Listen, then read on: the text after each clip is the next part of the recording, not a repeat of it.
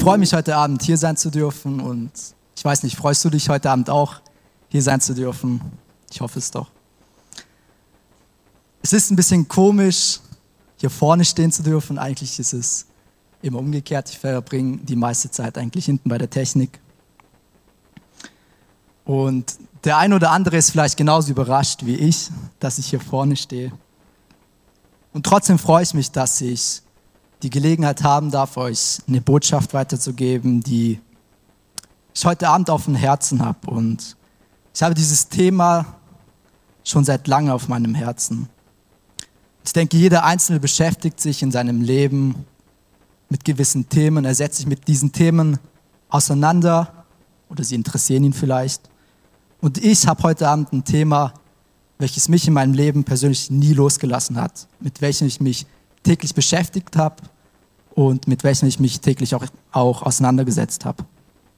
Und es hat so gesehen eigentlich mein ganzes Leben bisher begleitet und dieses Thema umfasst auch mein und wahrscheinlich auch euer ganzes Leben.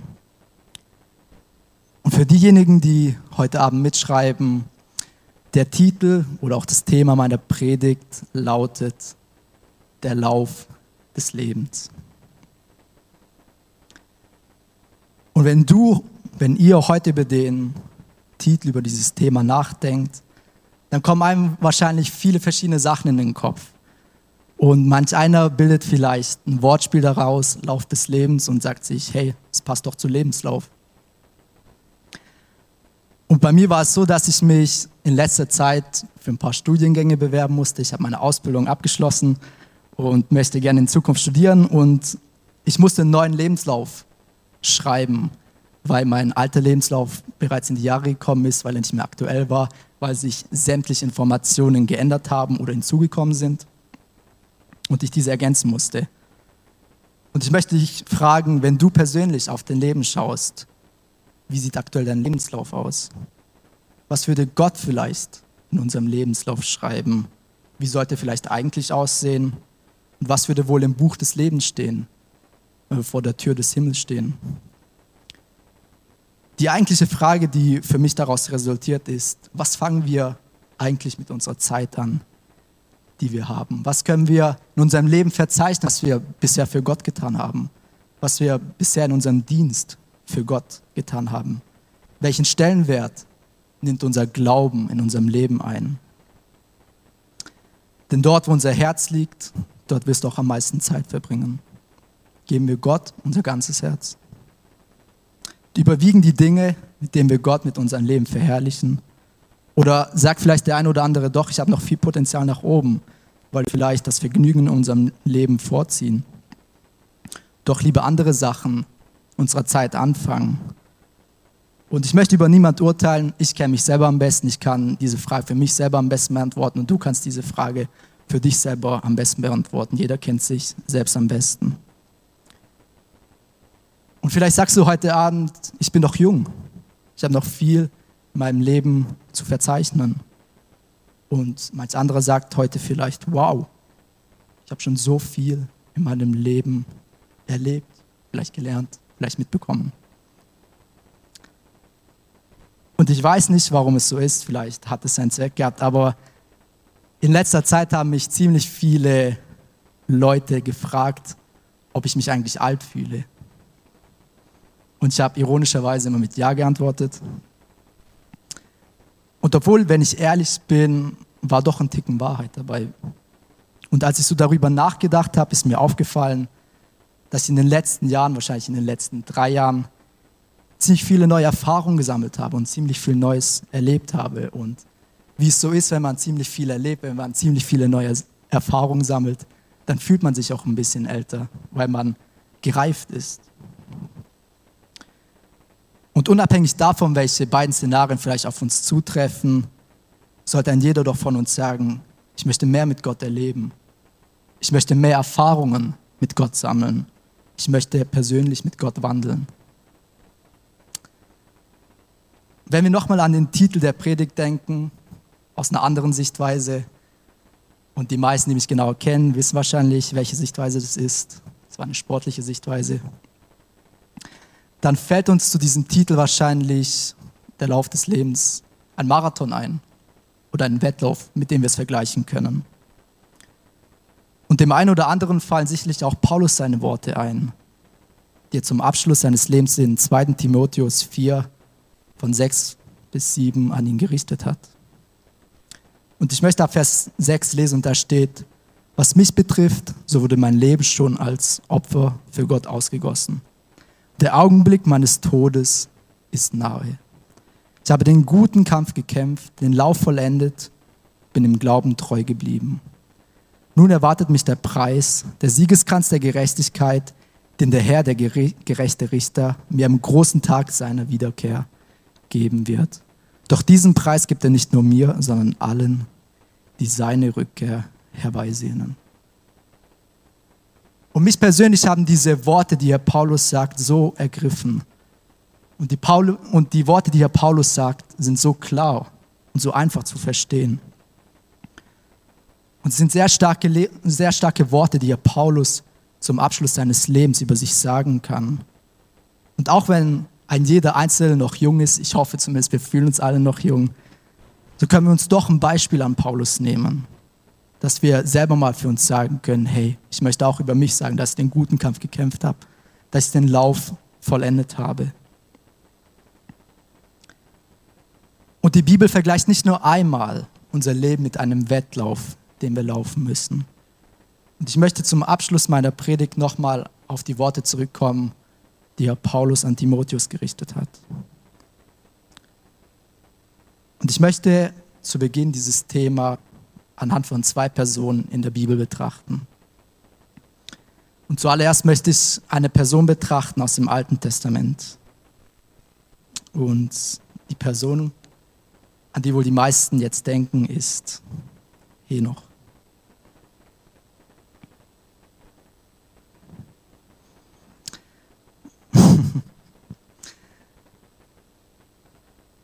Wir kriegen über Henoch nur einen kurzen Einblick im 1. Mose Kapitel 5 von Vers 18 bis 24 und später nochmal im Hebräerbrief. Es wird nicht viel über Henoch berichtet. Und doch können wir vielleicht wenige wichtige Dinge daraus mitnehmen. Dem 1. Mose Kapitel 5 Vers 22 steht, und Henoch wandelte mit Gott 300 Jahre, als er Methuselah gezeugt hatte, zeugte Söhne und Töchter. Hiob war bereits 65 Jahre alt, als er Methuselah gezeugt hatte. Und trotzdem hat er noch 300 Jahre mit Gott gewandelt. Wir lesen, dass Hiob über diesen ganzen Zeitraum mit Gott gewandelt ist. Henoch selber hat nie von Gott abgelassen. Er ist nie von ihm gewichen, er ist nie von seiner Seite gewichen, sondern ist an Gottes Seite gewandelt. Und wir lesen von vielen Männern Gottes in der Bibel, dass Gott an ihrer Seite war. Aber trotzdem scheint es bei Henoch so etwas Besonderes zu sein. Wir dürfen lesen, dass Henoch Gott an seiner Seite hat als seinen Begleiter, der neben ihm mitgelaufen ist. Henoch konnte sich immer zu Gott wenden, denn Gott war an seiner Seite. Und im Hebräerbrief lesen wir nicht nur, dass Gott mit ihm gewandelt ist, sondern dass Gott auch Wohlgefallen an ihn hatte. Und Gott wird auch an dir und an mir wohlgefallen haben, wenn wir mit Gott wandeln, wenn wir mit Gott an unserer Seite wandeln. Und die zweite Person, die ich betrachten möchte, ist Jesus. Wir lesen am Anfang in den vier Evangelien viel über die Kindheit Jesu, wie die Kindheit Jesu verlaufen ist. Aber im Anschluss lesen wir nicht mehr viel was passiert bis zu seinem 30. Lebensjahr. Erst ab dem 30. Lebensjahr berichten die Evangelien viel über die Taten, die Jesus in seinem Leben vollbracht hat. Wie er durch diese Welt gewandelt ist, für unsere Schuld am Kreuz gestorben, für unsere Schuld am Kreuz gestorben ist, wie er auferstanden ist und zum Himmel aufgefahren ist. Und Jesus ist und er bleibt auch der Einzige, der diesen Lauf ohne jeglichen Fehler zu Ende gelaufen ist. Und Jesus war nicht nur die, daran interessiert, diesen Lauf zu vollenden, sondern er will auch, dass du und dass ich diesen Lauf vollenden. Jesus hat für uns den Weg geebnet durch sein Opfer am Kreuz. Erst dadurch haben wir überhaupt diese Möglichkeit bekommen, diesen Lauf anzutreten und zu vollenden. Und ich möchte jetzt zu meinem ersten Punkt kommen meiner Predigt. Für all diejenigen, die mitschreiben. Mein erster Punkt heißt, was wissen wir über den Weg, der uns erwartet? Und ich denke, jeder Einzelne ist vertraut mit seinen Wegen, die er in seinem Leben täglich gehen muss. Der eine oder andere kennt den Weg zur Schule, der eine oder andere kennt den Weg zur Arbeit. Jeder kennt wahrscheinlich den Weg zum Supermarkt. Und wir alle kennen auch den Weg zur Gemeinde. Aber wie gut kennen wir den Weg, den Gott für uns vorhergesehen hat? Und der Weg von jedem Einzelnen in seinem Leben ist anders. Jeder persönlich von uns wird sein Leben anders führen. Ich werde mein Leben anders führen, als Jocke es tun wird. Ich werde mein Leben auch anders führen, als Julia es tun wird. Jeder von uns selber wird sein Leben anders führen, als ich es tue. Und trotzdem können wir in Matthäus 7, Vers, in Vers 13 und Vers 14 lesen, wie der Weg eines jeden Christen auszusehen hat oder wie er aussehen wird. Und in Matthäus 7, in Vers 13 und Vers 14 können wir lesen, Geht hinein durch die enge Pforte, denn die Pforte ist weit, der Weg ist breit, der zur Verdammnis führt. Und viele sind es, die auf ihn hineingehen werden. Wie eng und wie schmal und wie eng und wie schmal ist die Pforte und wie schmal ist der Weg, der zum Leben führt. Wenige werden ihn finden. Und wenn wir jetzt vielleicht diesen Bibelvers betrachten, dann klingt es anfangs vielleicht nach erschreckenden Worten, die sehr drastisch gefasst worden sind von Matthäus. Aber wenn jeder einzelne von uns mal einen genaueren Blick drauf betrachtet, dann sind sie doch eigentlich der perfekte Wegweiser für den Weg, den wir einschlagen sollten, oder nicht? Ich denke, jeder von uns kann zwischen schmal und zwischen breit unterscheiden sind wir nicht eigentlich froh darüber, dass, dass wir eine so genaue Angabe von Matthäus bekommen? Stellen wir uns doch mal vor, Matthäus hätte diesen Weg hier oberflächlich beschrieben und wir hätten nicht unterscheiden können. Hätten wir damit nichts anfangen können. Breit ist der Weg, der zur Verdammnis führt, heißt es in Vers 13. Und die Welt zeigt uns meistens so viele Wege, denen wir uns angeblich vergnügen können. Und nach vielen Sachen sehnt sich wahrscheinlich auch unser fleischliches Sein, wenn wir ehrlich sind. Aber keiner von diesen Wegen, den die Welt aufzeigt, erfüllt uns letztendlich oder bringt uns zur Erlösung. Ein Vers weiter, Vers 14 heißt es, wie eng und wie schmal ist die Pforte und wie schmal ist der Weg, der zum Leben führt und wenige werden ihn finden. Der Weg ist schmal, weil es nur einen Weg gibt, der zur ewigen Gemeinschaft mit unserem Vater führt. Das ist, wenn du Jesus als deinen Retter in deinem Leben annimmst und ihm nachfolgst. Jesus selbst sagt über sich, ich bin der Weg und die Wahrheit und das Leben. Niemand kommt zum Vater als nur durch mich. Und weiter spricht Jesus in Johannes 8, Vers 12. Wer mir nachfolgt, der wird nicht wandeln in Finsternis, sondern wird das Licht des Lebens haben. Und ich möchte uns heute Abend alle ermutigen, dass wir unseren Blick auf Jesus richten. Und wenn wir unseren Blick auf Jesus richten, dann werden wir nicht abkommen vom schmalen Weg. Und ich möchte dich auch ermutigen, nicht auf den breiten Weg zu gucken, mit all seinen Versuchungen, die er mit sich bringt, mit all seinen Begehrlichkeiten, die er mit sich bringt, sondern fokussiere dich wirklich auf Jesus. Denn er ist derjenige, der uns letztendlich zum Ziel führen wird. Und es ist vielleicht oftmals so einfach, Gottes Willen zu leben. Und es sollte einfach sein. Und doch schaffen wir es vielleicht oftmals nicht, seinen Willen in unser Leben auszuleben. Und ich möchte dir heute Abend sagen, der Bibel ist der perfekte Wegweiser für unser Leben. Die Bibel ist genauer als jede Landkarte, wahrscheinlich präziser als jedes Navigationssystem, gibt dir bessere Antworten, als sie dir Google geben kann. Lass uns das mal praktisch nehmen. Wie oft lesen wir aus der Bibel und Gott spricht aktuell auf deinen Lebensweg, der perfekt zu unserem Lebensweg wahrscheinlich auch noch passt. Diese Antworten findest du nicht meistens in Google, sondern diese Antworten findest du allein in der Bibel. Wie gesagt, zum einen zeigt uns die Bibel zwei Wege, die wir einschlagen können. Aber zum anderen nimmt die Bibel auch in Form von Bibelversen, für mich zumindest persönlich, die Form von Straßenschildern in unseren Weg ein. Die Bibel zeigt uns so oft, wo wir Acht geben müssen auf unserem Weg, den wir einschlagen, wo wir vielleicht stoppen sollten.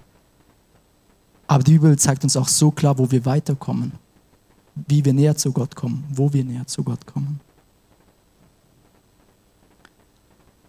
Und im Neuen Testament zeigt uns Paulus, vor allem in den Briefen, die er verfasst hat, die er an die Gemeinden verfasst hat, wie wir diesen Lauf erfolgreich meistern können, mit welcher Haltung wir diesen Lauf entgegentreten sollen, was uns auch erwartet auf den Lauf, den wir laufen werden. Und ich weiß nicht, wie es bei dir ist, aber vielleicht denken wir manchmal, dass Gott so weit weg von uns ist. Und doch ist uns Gott eigentlich so spürbar nah. Wir müssen uns lediglich eigentlich nur nach ihm ausstrecken. Wir müssen nur zu ihm kommen. Wenn du nur einen Schritt auf Gott zukommst, so kommt er dir mit zwei Schritten entgegen.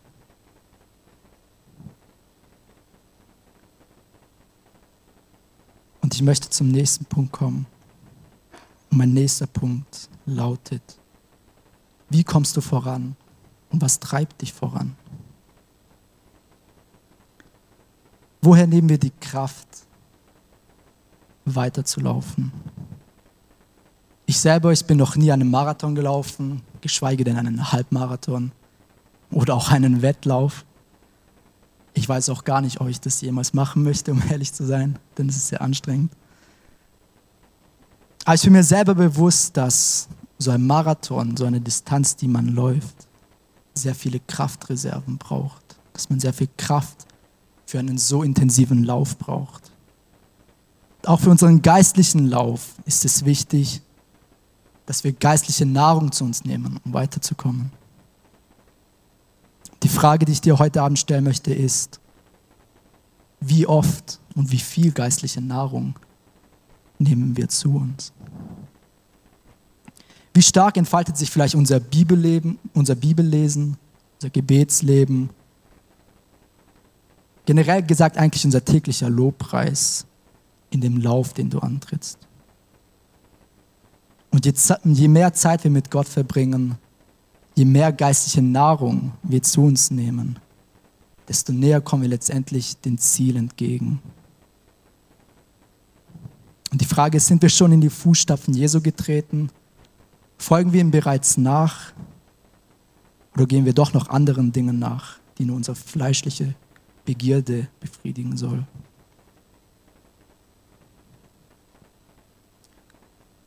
Und weiterhin möchte ich dich fragen, wie sehen die Schritte in deinem Lauf aus? Gehen wir vielleicht nur mit kleinen Glaubensschritten in unserem Leben voran, so kommen wir Gott bzw. dem Ziel nur sehr langsam entgegen. Wenn wir sehr kleine Schritte haben in unserem Glauben, so brauchen wir immer jemanden, der uns mitzieht, der gucken muss, dass wir selber vorankommen. Oder tust du vielleicht in deinem Glaubensleben große Schritte nach vorne, und bist du derjenige, der vielleicht andere Leute mitziehen kann, weil du diese großen Schritte machst. Wenn du diese großen Schritte machst, dann kannst du selber meistens ein Beispiel sein für deine Glaubensgeschwister. Und ich möchte dazu eine Person aus der Bibel betrachten, auf die das wahrscheinlich sehr gut passt. Und diese Person in der Bibel ist Petrus. Petrus hatte zum Anfang seines Lebens zum Anfang seines Dienstes sicherlich noch kleine Schritte gemacht. Sicherlich ist Petrus auch das ein oder andere Mal hingefallen. Er ist wieder aufgestanden und er ist weitergelaufen. Und später war er derjenige unter den Jüngern, der mit großen Schritten voranging. Er war so gesehen der Reiseführer später unter den Jüngern, der den Weg geebnet hat und der zum Fels der Gemeinde geworden ist. Das kann heute Abend auch auf dich und mich zutreffen. Vielleicht gibt es Phasen in unserem Leben, in denen wir nur kleine Schritte machen. Aber auch wir können mit großen Schritten später vorangehen, dem Beispiel sein. Ich möchte dich ermutigen, große Schritte im Glauben zu machen. Es nicht bei diesen kleinen Schritten zu belassen, die wir vielleicht tun, sondern große Schritte deinem Glaubensleben zu machen, um wirklich näher zu Gott zu kommen. Ich denke, es ist auch wichtig, mit welcher Mentalität wir diesem Lauf entgegentreten und mit welcher Mentalität wir auch diesen Lauf bewältigen wollen. Viele Leute gehen vielleicht mit der Mentalität in die Woche und sagen, ich brauche einen neuen Push für die Woche, ich brauche generell einen neuen Push für das, was mir bevorsteht. Und wir lesen in der Bibel, dass wir einander ermutigen sollen, dass wir einander erbauen sollen. Aber ich glaube kaum, dass das damit gemeint ist, dass wir einander pushen sollten, sondern viel wichtiger ist es, dass wir mental richtig darauf vorbereitet sein sollten, was uns entgegensteht. Denn du weißt nicht, was dich auf deinem Weg erwarten wird. Du weißt nicht, der Weg vielleicht hügelig ist, der Weg steil ist, eben ist, ob es bergab geht. Darum ist es umso wichtiger, mental richtig darauf vorbereitet zu sein. Wir lesen in den vier Evangelien, dass Jesus in die Wüste gegangen ist für 40 Tage, für 40 Nächte. Und Jesus hat dort 40 Tage und 40 Nächte gefastet. Ich denke, niemand auf dieser Welt fastet wahrscheinlich über 40 Tage, weil es unser Körper wahrscheinlich nicht mal aushalten würde. Aber niemand, und Jesus selber auch nicht, ist 40 Tage in die Wüste gegangen und hat gefastet, um gepusht zu sein. Nein, Jesus ist 40 Tage und 40 Nächte in die Wüste gegangen, hat gefastet, um sich mental auf seinen Leidensweg vorzubereiten, um die Sünde der Welt auf seinen Schultern tragen zu können, um letztendlich den Weg zu gehen, der vor ihm stand. Was ich euch fragen möchte, ist, brauchst du immer jemand an deiner Seite, der dich vielleicht pushen muss, der dir sagt, was du tun sollst oder was du nicht tun sollst? Oder möchtest du vielleicht nicht selber bereit sein, die Hürden des Laufs aus eigener Kraft zu überwinden? Und das Schöne an diesem Lauf ist, dass wir diesen Lauf nicht alleine laufen müssen, sondern Jesus hat uns zum Abschluss des Matthäus-Evangeliums versprochen, seid gewiss, ich bin bei euch alle Tage bis zum Ende der Welt. Wir dürfen darauf vertrauen, dass Jesus immer an unserer Seite ist. Und wenn wir vielleicht selber mit unserer eigenen Kraft nicht weiterkommen, so ist Jesus derjenige, der uns voranbringen wird. Wir dürfen wissen, mit Jesus an unserer Seite werden wir alle Hindernisse überwinden, die uns konfrontieren werden. Und Gott will uns während unserem Lauf immer wieder neu erquicken. Denn wir lesen, es ist ein schmal und ein steiler Weg, den wir gehen müssen. Das Einzige, was wir dabei tun müssen, ist zu ihm zu kommen, ihm uns hinzugeben, ihm entgegenzutreten und zu sagen, Herr, erquicke du mich neu, baue du mich neu auf. Zum Abschluss dieses Punktes möchte ich uns ermutigen, mit großen Schritten dem Ziel entgegenzutreten. wenn du vielleicht heute Abend sagst, ich bin müde, ich bin matt, dann lasse dich neu erquicken, dann lasse dich neu erbauen, um weiterlaufen zu können. Das soll auch schon zu meinem nächsten Punkt führen. Mein nächster Punkt heißt, höre nicht auf zu laufen. Wichtig beim Ausdauersport ist es, nie eine Pause einzulegen. Diejenigen, mit denen ich gejoggt bin, die wissen wahrscheinlich, dass wenn sie eine Pause einlegen wollen, dass ich immer Nein sage. Wenn man eine Pause einlegt im Ausdauersport, dann kommst du raus aus dem Rhythmus. Wenn du einmal raus aus dem Rhythmus kommst, dann findest du nicht wieder rein. Dein Körper selber wird müde und schlapp. Dein Körper selber kommt auch nicht mehr auf die Leistungsbereitschaft hin, die er zuvor gezeigt hatte. Und ich selber habe mich gefragt, sieht es eigentlich nicht genauso mit unserem geistlichen Leben aus, unserem täglichen Wandel mit Gott? Wenn wir eine Pause in unserem täglichen Wandel, mit unserer täglichen Zeit mit Gott einlegen, dann merkst du selber meistens, wie du nicht mehr die Zeit für Gott nehmen willst, wie dir die Lust vielleicht daran vergeht, wie du sagst, ich möchte mich lieber mit anderen Dingen befassen, aktuell. Aber wenn wir genug Zeit in unserem Glaubensleben für Gott nehmen, wenn wir genug Zeit mit unserem Bibellesen nehmen, deinem Gebetsleben, deinem Lobpreis, generell deine Anbetung zu Gott, wenn du einen gewissen Standard festsetzt, sage ich mal, dann kommst du, zumindest ist es bei mir so, dann kommst du an einen Punkt, wo du sagst, hey, ich will mehr lesen von seinem Wort. Ich will mehr wissen von Gott. Ich möchte tiefer in seiner Gegenwart sein und ich möchte ihn anbeten. Du sehnst dich einfach danach, Zeit mit Gott zu verbringen, Gemeinschaft mit Gott zu haben. Und genau darum ist es so unglaublich wichtig, unsere tägliche Zeit mit Gott zu nehmen. Wenn du deine tägliche Zeit mit Gott nimmst, dann wirst du merken, dass du mehr willst, statt dass du ablassen willst. Und als ich mal über mein Leben nachgedacht habe, habe ich gesagt, hey, das ist mir selber auch in meinem Leben aufgefallen. Ich habe früher immer gedacht, je mehr du tust, je mehr du vielleicht für dich selbst tust, für die Gemeinde, für irgendwas Gemeinnützliches, was auch immer es sein möchte, ist total egal. Desto selbstzufriedener wird man, weil man letztendlich denkt, man hat irgendetwas getan und es gibt einem Zufriedenheit. Und am Ende des Tages ist mir dann aufgefallen, dass ich versucht habe, meine Zeit mit allen möglichen Dingen zu füllen, aber dass ich das Wichtigste, die Gemeinschaft mit Gott, dabei außen vor gelassen habe. Und ich möchte auch jetzt nochmal einen Charakter aus der Bibel anschauen, die uns ermutigen soll.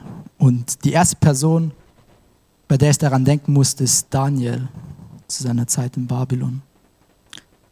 Und wir lesen im Buch Daniel über Daniel sein Gebetsleben in Kapitel 6 ab Vers 11. Da heißt es, dass Daniel erfuhr, dass die Schrift aufgezeichnet war, ging er in sein Haus. Und er ging in seinem Obergemach hin.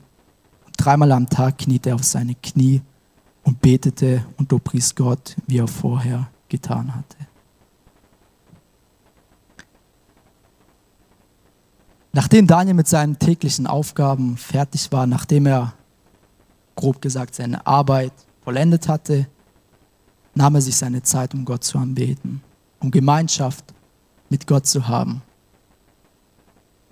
was ich dir sagen will, ist nicht, dass du dir dreimal am Tag Zeit dafür nehmen sollst, um ins Gebet zu gehen. Obwohl das wahrscheinlich auch ein guter Standard ist.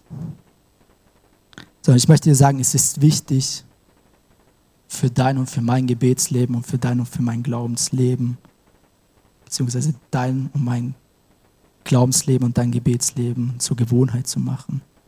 Dein und mein Glaubensleben sollte eine Gewohnheit für uns selber sein. Es sollte ganz gewöhnlich sein, dass wir zu Gott kommen, jeden Tag neu. Daniel selber hat es sich zur Gewohnheit gemacht. Hier lesen wir, dass er sich dreimal am Tag zu Gott begeben hat, um Gemeinschaft mit Gott zu haben und vor Gott in, ins Gebet zu gehen. Und wie sieht es in unserem Leben aus? Sind wir auch dazu bereit, unsere Zeit für Gott zu opfern? Und dann jeder von uns kennt wahrscheinlich das Sprichwort, Zeit ist Geld. Aber Zeit ist so viel mehr wert als Geld. Denn Gott ist es viel wichtiger, dass du deine Zeit mit ihm verbringst, als dass du ihm dein Geld gibst. Denn Geld ist vergänglich, deine Zeit aber nicht. Dort, wo du am meisten Zeit verbringst, dort ist auch dein Herz. Verbring deine Zeit mit Gott. Und ich möchte zum nächsten Punkt kommen und mein nächster Punkt lautet, was, wenn es schmerzt? Ich möchte nochmal zum Sport zurückkommen. Beim Sport, vor allem beim Austauschsport, beim Joggen, ist es so, dass dein Muskel bei einer Belastungsgrenze meistens durchsäuert und du spürst dann diesen Schmerz, dieses Stechen im Muskel. Und die Belastungsgrenze ist bei manch einem früher erreicht meistens denjenigen Leuten, die weniger Sport machen. Bei einem anderen setzt sie erst später ein, denjenigen, die mehr Sport machen. Ich möchte dich fragen, was tust du in deinem Leben, wenn es schmerzt? Und du und ich werden sicherlich Phasen in unserem Leben haben, die anstrengender sind als gewöhnlich, in denen du dir vielleicht Sachen anders erhofft hast, wie sie laufen, in denen du sagst, boah, diese Sache schmerzt mich wirklich das wollte ich so nicht haben. Und Probleme und Nöte kommen und gehen in unserem Leben. Und unser Leben ist voller Versuchungen. bezeichne es lieber als Herausforderungen, denen wir uns stellen müssen. Sind wir bereit, uns diesen Herausforderungen zu stellen, auch wenn wir vielleicht sagen, es schmerzt mich. Und ich möchte auch hier bei diesem Punkt eine Person aus der Bibel betrachten, auf, diese, auf die diese Umstände sehr gut zugetroffen sind. Diese Person ist Hiob. Und am Beispiel Hiob können wir erkennen, wie schwankend das Leben verlaufen kann. Von einem auf den anderen Tag wurde Hiob all sein Hab und Gut weggerissen, obwohl er so gesehen eigentlich gar keinen Fehler begangen hat. Und trotzdem ist Hiob loyal zu Gott geblieben und nicht vom Weg abgekommen, den Gott für ihn vorbereitet hat. Hiob war es selber am wichtigsten, dass er auf den schmalen Weg bleibt. Koste es, was es wolle, um es mal so zu sagen. Und wie gesagt, wir können sehen, wie ungerecht das Leben ein, für einen sein kann, am Beispiel Hiob. Einem gerechten Mann wie wir in der Bibel lesen, wie Hiob, widerfährt so viel Unrecht.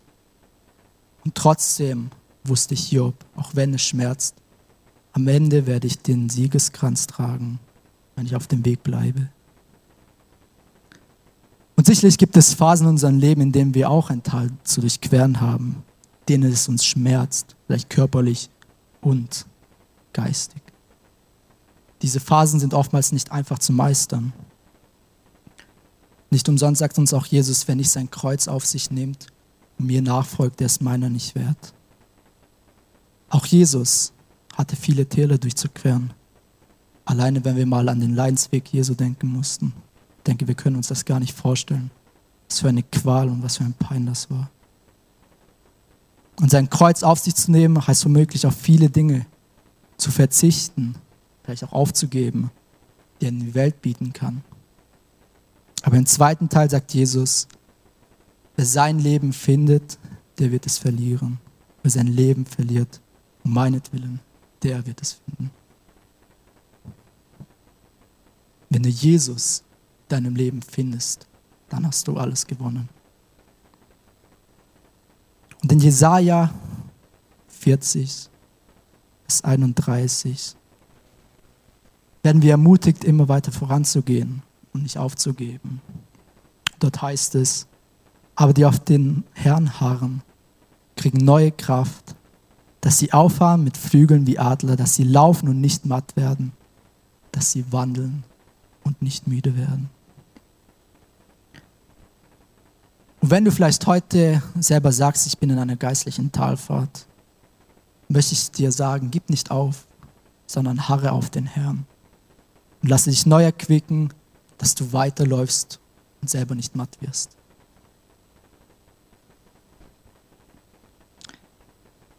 Und ich möchte auch schon zum letzten Punkt kommen. Ich habe keine lange Predigt vorbereitet.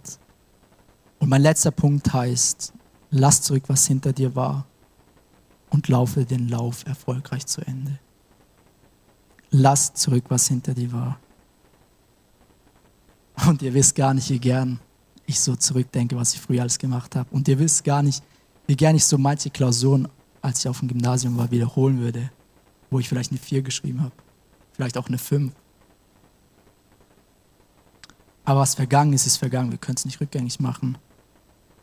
Und, sicher, und sicherlich hattest du als auch ich einige Momente in unserem Leben, die wir wahrscheinlich nicht gerne zurückschauen. Und wenn ich auf meine Vergangenheit zurückschaue, würde ich wahrscheinlich einige Dinge anders machen, die ich früher gemacht habe. Ich würde wahrscheinlich auch viele Dinge nicht sagen, die ich früher gesagt habe. Aber es ist wichtig, diese Dinge hinter sich zu lassen und nach vorne zu schauen. Denn das, was vergangen ist, kannst du nicht revidieren. Aber das, was ansteht, kannst du erfolgreich meistern. Und wenn du vielleicht in der Vergangenheit deine Chance vertan hast, ein Segen zu sein für andere Leute, vielleicht hast du auch deine Chance vertan, Zeugnis zu geben, wo sich vielleicht die Gelegenheit angeboten hat, dann möchte ich dir sagen, so sehr Schmerz, gucke nicht darauf zurück, denn du wirst auch in Zukunft noch Chancen bekommen, Zeugnis zu sein, ein Segen für andere Leute zu, äh, für andere Leute zu sein. Ich möchte dir sagen, ergreife diese Chance in der Zukunft. Wie gesagt, was vergangen ist, ist vergangen. Wir können all diese Sachen nicht mehr ändern. Und trotzdem ist es so unfassbar wichtig, den Fokus auf das Kommende gerichtet zu haben. Den Fokus auf das Ziel gerichtet zu haben. Das Lobpreisteam darf gerne schon mal nach vorne kommen. Und ich möchte auch an diesem Punkt eine Person aus der Bibel betrachten. Und ich weiß nicht, wie es euch geht, aber ich finde es so schön, dass wir uns mit so vielen Leuten aus der Bibel identifizieren können, dass wir nicht sagen können, hey, das trifft auf mein Leben zu, aber ich lese davon nie in der Bibel. All diese Leute, von denen wir in der Bibel lesen, auch diese Leute mussten diese Dinge durchmachen, die wir vielleicht in unserem Leben auch durchmachen müssen. Und eine Person, auf die das wahrscheinlich ziemlich stark zutrifft, ist Paulus. Und Paulus selber hat zu Beginn auch den breiten Weg gewählt. Er hatte zum Anfang hin den falschen Weg eingeschlagen und die Nachfolger Christi verfolgt, wollte sie ermorden. Aber ich denke, wir, wir alle kennen, wir alle wissen, wie der Weg von Paulus weitergeht. Nach seiner Bekehrung ist er wohl einer, wenn nicht sogar der bedeutendste Nachfolger Christi geworden. Paulus hat nicht mehr darauf geguckt, was in seiner Vergangenheit passiert ist, was er alles getan hatte zu seiner Bekehrung hat er nur nach vorne geschaut und gesagt, hey, ich möchte das erreichen. Was ich verbockt habe, möchte ich besser machen. Und in Philippa 3, Vers 13 bis 16 schreibt Paulus, ich vergesse, was da hinten ist und strecke mich aus nach dem, was vor mir liegt. Und jage auf das Ziel zu, den Kampfespreis der himmlischen Berufung Gottes in Christus Jesus. Lasst uns alle, die wir in Christus gereift sind, so gesinnt sein. Und wenn ihr über etwas anders denkt, so wird euch Gott auch das offenbaren. Viel wichtiger als einen Lauf gut anzufangen, ist es, ihn gut zu beenden. Es ist wichtig, ihn erfolgreich zu beenden. Wenn du selber für dich sagen kannst, hey, ich bin bereits auf den schmalen Weg, dann achte auch darauf, dass du auf den schmalen Weg bleiben bist bis zum Ende, wie es schon im 1. Timotheus 6, Vers 12 geschrieben steht. Da heißt es, kämpfe den guten Kampf des Glaubens, ergreife das ewige Leben, dazu du auch berufen bist, bekannt hast ein gutes Bekenntnis vor vielen Zeugen. Und wenn wir jetzt nochmal die Bibel betrachten, so sehen wir, dass der Weg, der vor uns steht, nie ein ebener Weg ist, dass der Weg nicht absehbar ist. Wir wissen nicht, was in Zukunft auf uns zukommen wird. Die Bibel spricht von vielen Bergen, die wir klimmen werden. Genauso ist uns aber auch vorausgesagt, dass wir viele düstere Täler zu durchqueren haben. Und ich möchte zurückkommen zu den Worten von Paulus, die ich am Anfang vorgelesen habe. Ich habe den guten Kampf gekämpft, den Lauf vollendet bin im Glauben treu geblieben. Nun erwartet mich der Preis, der Siegeskranz der Gerechtigkeit, den der Herr, der gerechte Richter, mir am großen Tag seiner Wiederkehr geben wird. Doch wenn wir noch alle jung sind und wenn wir wahrscheinlich noch alle, ich hoffe es zumindest, sehr viele Jahre zu leben haben, so dürfen wir uns ein Beispiel an Paulus nehmen. Und ich hoffe, dass, wenn es soweit ist, jeder sagen kann, ich habe den guten Lauf, ich bin den guten Lauf gelaufen. Ich habe den Kampf gekämpft und habe gewonnen. Ich darf mir den Siegeskranz der Gerechtigkeit anziehen. Ich hoffe es von ganzem Herzen, dass wir das letztendlich für jeden Einzelnen sagen können. Wie oft schweifen wir vielleicht auf den breiten Weg ab, ohne dass wir es vielleicht bemerken. Genau darum ist es so wichtig, in die Fußstapfen Jesu zu treten. Aber auch nicht nur in die Fußstapfen Jesu zu treten, sondern auch darin zu bleiben. Und zum Abschluss der Predigt denkt jetzt der eine oder andere wahrscheinlich, wow, es waren viele ernste Worte dabei dafür, dass du das erste Mal gepredigt hast. Aber mein Ziel heute Abend war es nicht, irgendwelche schönen Worte für einen schönen Bibelvers zu finden, sondern ich möchte uns alle darauf hinweisen, wie wichtig es ist, standhaft auf dem Weg zu bleiben, den wir eingeschlagen haben. Und ich bin zum Ende meiner Predigt angelangt und wir können vielleicht alle kurz gemeinsam aufstehen und können eine kurze Zeit der Anbetung haben, wo wir wirklich vor Gott treten können, wo wir sagen, Herr, ich möchte, ich möchte auf deinen Wegen wandeln. Ich möchte, dass du an meiner Seite läufst. Ich möchte nicht abkommen von dir, sondern ich will, dass du bei mir bleibst. Und lass uns auch für Zukunft wirklich das Ziel vor Augen haben. Erkenne wirklich, was das wahre Ziel ist. Schweife nicht auf den breiten Weg ab. Lass uns alle gemeinsam beten.